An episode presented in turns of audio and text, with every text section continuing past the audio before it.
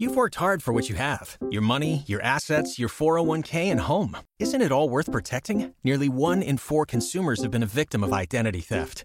Lifelock Ultimate Plus helps protect your finances with up to $3 million in reimbursement. LifeLock alerts you to identity threats you might miss, and if your identity is stolen, your dedicated U.S.-based restoration specialist will work to fix it. Let LifeLock help protect what you've worked so hard for. Save 25% off your first year on LifeLock Ultimate Plus at lifeLock.com/aware. Terms apply. Muy buenas, muy buenas. Aquí Luis Miguel Real, psicólogo especialista en adicciones. Uh, hace frío fuera, ¿eh? Hace frío. Bueno, hoy en este directo pues voy a ir contestando algunas de las preguntas más frecuentes sobre el tabaquismo, sobre la adicción al tabaco, etcétera, etcétera. Y eh, bueno, ya tengo preparadas algunas de las preguntas más frecuentes y al final eh, voy a contestar también algunas de las preguntas que la gente que esté conectada pues vaya poniendo en el chat. Así que si tienes alguna pregunta sobre el tema, sobre la adicción al tabaco, cómo dejar de fumar, etcétera, eh, ponla ahí en el chat y si tienes suerte igual la contesto. Así que vamos allá. ¿Qué causa la adicción al tabaco? Em, el tabaco es adictivo, ¿vale? Lo primero. Mucha gente con la que he trabajado en terapia o en cursos online, etcétera, etcétera, eh, llega un momento súper súper profundo en que dicen, no, es que, es que me cuesta mucho dejar de fumar y yo creo que hay algo dentro de mí que me lo impide porque por mucho que lo intento y creo que hay algo dentro de mí y yo, sí, hay algo dentro de ti que, te dificulta dejar de fumar, que te da ganas de fumar, se llama adicción, ¿vale? Se llama adicción. Hay una serie de razones neuroquímicas, ¿vale? Por las cuales dejar de fumar no siempre es fácil, ¿vale? Porque el tabaco es adictivo, no es un decir, no es como que es una cosa de fuerza de voluntad tipo eh, resístete a comerte esos lacasitos de, color rojo, ¿vale? Eh, cuando hablamos de adicción, hablamos de que la nicotina, la sustancia adictiva, ha provocado una serie de cambios en el cerebro, una serie de cambios que luego van a aumentar muchísimo las probabilidades de que la persona lleve a cabo la conducta de fumar. Dejar de fumar no es una cuestión solo de fuerza de voluntad y realmente la fuerza de voluntad no existe, ¿vale? No, no hay forma de explicar eso a nivel psicológico, ¿no? Pero cuando hablamos de adicción al tabaco, es importante entender que hay una parte orgánica, ¿vale? Hay una, algo orgánico no es como si nos gustan mucho los tomates o las manzanas. Nadie se puede volver adicto a los tomates o las manzanas por mucho que le gusten. Sin embargo, al tabaco sí. ¿Por qué? Porque hay una sustancia llamada nicotina y otras tantas más dentro del tabaco que provocan adicción y que aumentan, multiplican las probabilidades de que después de unas muy, de muy pocas dosis, pues eh, sigamos consumiéndola, ¿vale? Sigamos consumiéndola. Entonces, ¿qué causa la adicción al tabaco?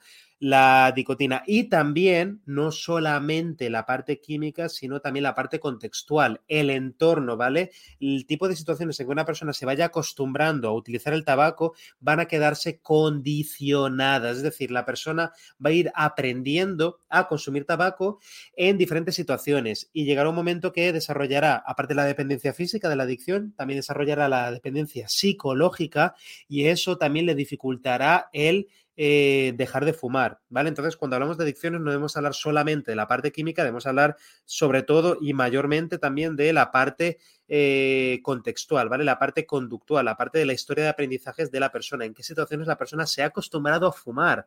Por eso, eh, si tienes un cuñado que dice que fumaba antes 30, 40 cigarros al día y que lo dejó de un día para otro en su cumpleaños porque se motivó por dejar de fumar, es muy posible que lo que le funciona a tu cuñado no te vaya a funcionar a ti. ¿Por qué? Porque hay muchísimas diferencias, hay diferencias a nivel genético, hay diferencias a nivel de metabolismo, hay muchísimas diferencias también a nivel de contexto y a nivel de historia de aprendizaje. Tu cuñado ha aprendido a fumar en unas condiciones completamente diferentes a las tuyas. Por tanto, lo que sea que le haya funcionado a él de un para otro, no tiene por qué funcionarte a ti. Y la, ¿vale? la, realidad nos lo, nos lo confirma, ¿vale? ¿Cómo saber si eres adicto al tabaco?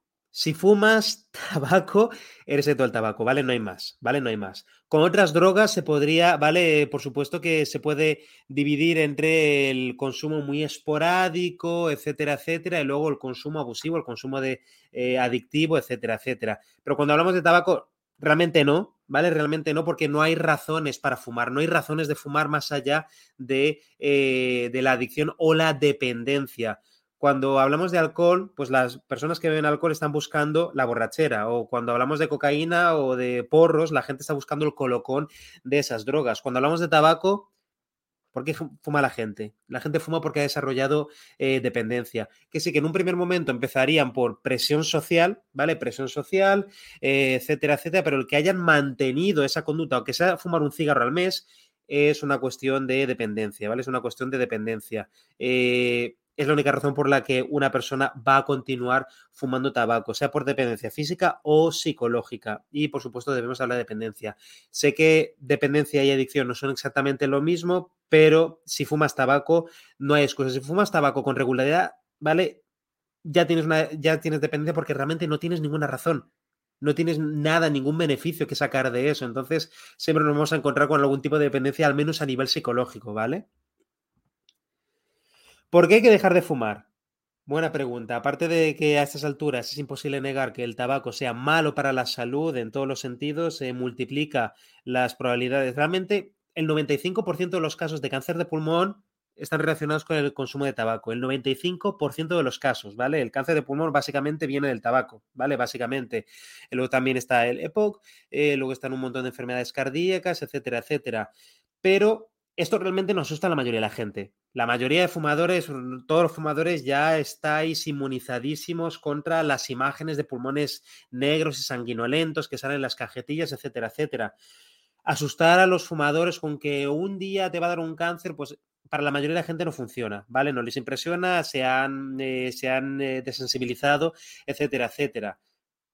Un enfoque diferente es, en vez de fijarnos en intentar asustar a la persona, al fumador, para motivarle, asustarle con eh, cosas malas que van a pasar, que no le han pasado nunca todavía, que entonces para esa persona son muy abstractas, eh, funciona mucho mejor el que la persona entienda, la persona entre en contacto con eh, cuáles son los beneficios que va a tener en el día a día. No dentro de 50 años, no dentro de 20 años, sino hoy. Si yo dejo de fumar hoy o dejo de fumar dentro de un mes cuáles van a ser las ventajas, cuáles van a ser las mejorías en mi estilo de vida.